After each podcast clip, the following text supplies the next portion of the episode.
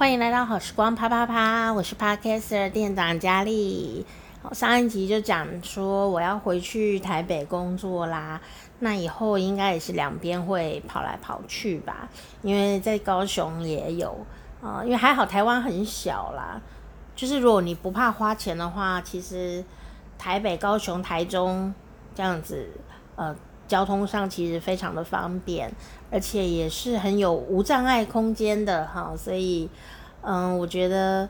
眼睛虽然没有以前那么方便，可是还算可以。然后我比较害怕的就是在室外的时候，因为呃，如果比较灯光没有很亮啊，或者是嗯，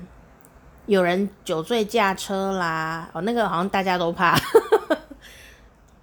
还有。有人不遵守交通规则的时候，呃，我会反应不太过来，所以请大家爱护一下周遭的人哈。不知道是不是我这样？嗯，大部分的时候，我如果慢慢的行动，看起来跟正常人是没有两样的。然后在工作的时候也是耶，因为我工作都靠嘴啊，不管是在演讲还是在做节目。我自己测试了以后，真的都是蛮蛮正常的啦，所以基本上我的同事们看到我的时候都会比较安心一点点，没有想象中那么可怕啊，呃。然后最有趣的是，大家都会看着我，然后问我说：“知道我是谁吗？”我都会立刻知道他是谁，这样他们就会觉得比较安心。但其实。当然，我目前是看得到啦，但我主要还是用声音在判断，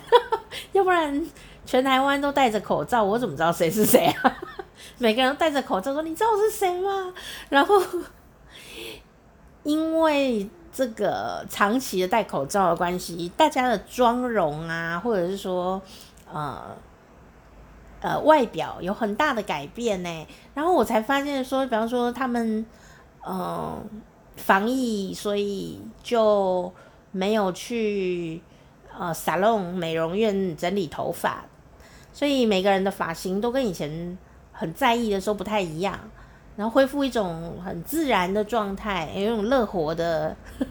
的样子，这样很好看。我我觉得也许不是看起来特别的说啊青春美丽，就是露出原来的年纪了。但是我我也觉得蛮好的，为什么？诶，这么这么一个很素朴的状态下，我的同事们都还是非常的好看呢。那当然，头发可能就整个头都是白的，这样以前都是黑的，以前都看不出来年纪了。现在就哎呀，整头都白发的啦，或者是哎呦，这个头发非常的长哦，都没有剪呐。然后呃，眼线都没画了，因为都戴口罩嘛，所以整个妆都不见了这样子。有时候我都在想，这个人到底是谁？但是呢，嗯，也也有另外一番风味在里面，很很像是，哎，这个东西哦，这个菜都没有加调味料哦，都只有原味，哎，它竟然味道还是很不错，这样，我觉得这个东西品质挺好的哦。呃，但是呢，就是大家都还是会问我说：“你知道我是谁吗？你看得到我吗？”这样，啊，有时候我真的没有办法用外表来辨识，除了我自己眼睛的状况之外，还有很多原因，我不好意思说。但是呢，但是我还是会认得出来啦，比方说那个人的气质、那个人的身形，还有他的声音一发出来，我就会大概知道是谁。所以声控啊，我现在声控两公尺。以外的人，我可能没有办法分辨那个人是谁。可是他如果讲话，我的声音敏感度倒是挺高的，完全变成一个智慧型的音箱这样的一个概念哦。呃，那呃，说要回去工作也很好笑。嗯、我在高雄，我就会很不想回去工作。第一个是因为天气很冷。我觉得我身体有被吓到，就是啊，天气冷的时候，我的血管会爆掉，这样子听起来很恐怖。对，就是这个意思。所以我会有点紧张。我回去以后，呃，要适应气候。可是，嗯，我每一次这个回去台北的时候啊，老天爷都蛮疼我的，都让我刚好遇到寒流里面那一天最不冷的。然后我也不是故意选的啦，呃，就是刚好，所以也都没有下雨哦。有时候台北冬天是一下好几个月的雨都没有太阳的哦，所以在高雄基本上是大部分的时间都有太阳，我就会有一点点，呃，嗯，不太想回去 阴雨的地方。嗯、可是很奇怪，就台北有一个魅力哦，就是我一踏进去就黏住。你就会觉得，哎呀，我就是应该活在这里呀！明明就是多么的不想回去，还在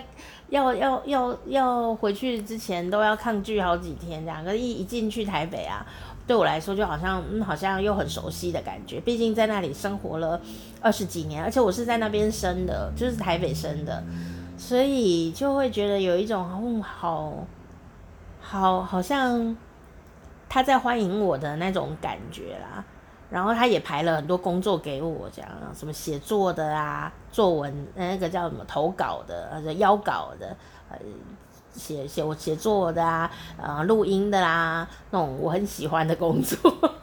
又不用太花眼睛啊。对，我现在写作都不用花什么眼睛了，我都用录音，呃，声音输入的功能这样子。能帮助蛮大的，可是就是因为这样子啊，有时候就会觉得说很累啊，体力不够，不想讲话的时候，就也不想写东西，因为全部都要靠呃嘴巴，又要聊天用嘴巴，录 podcast、录节目、演讲都用嘴巴，但是连打字都没有办法，呃，打字打字也要用嘴巴的时候，就会觉得哦，就跳没累，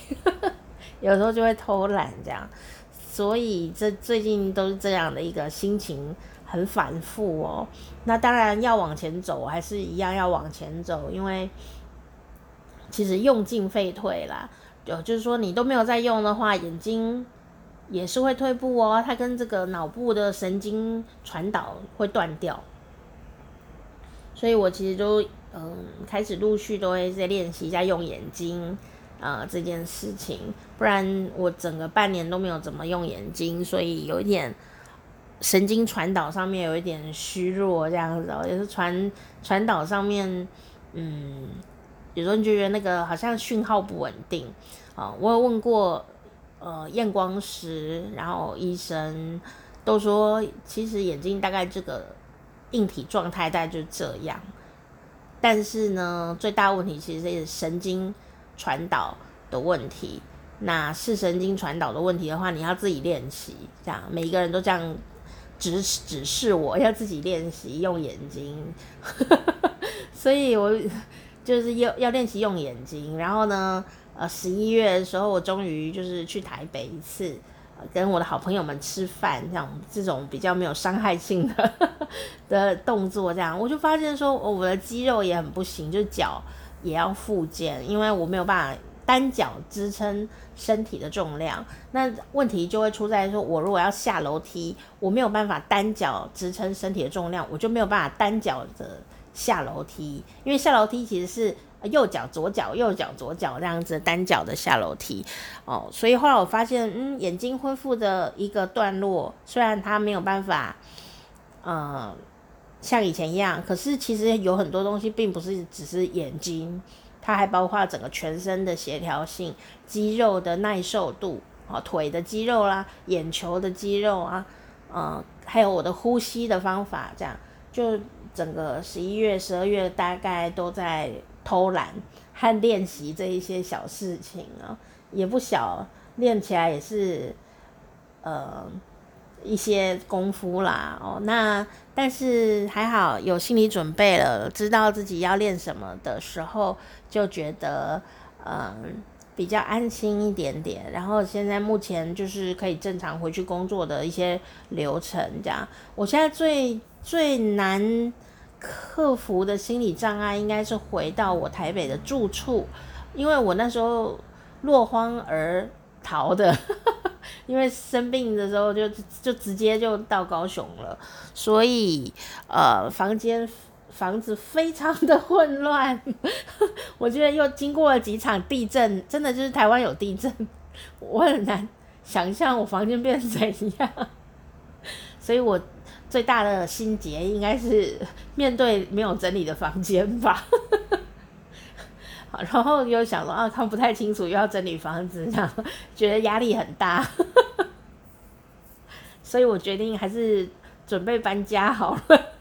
但是准备搬家又是另外一个心理压力。总之，最近的心情又是这么的复杂。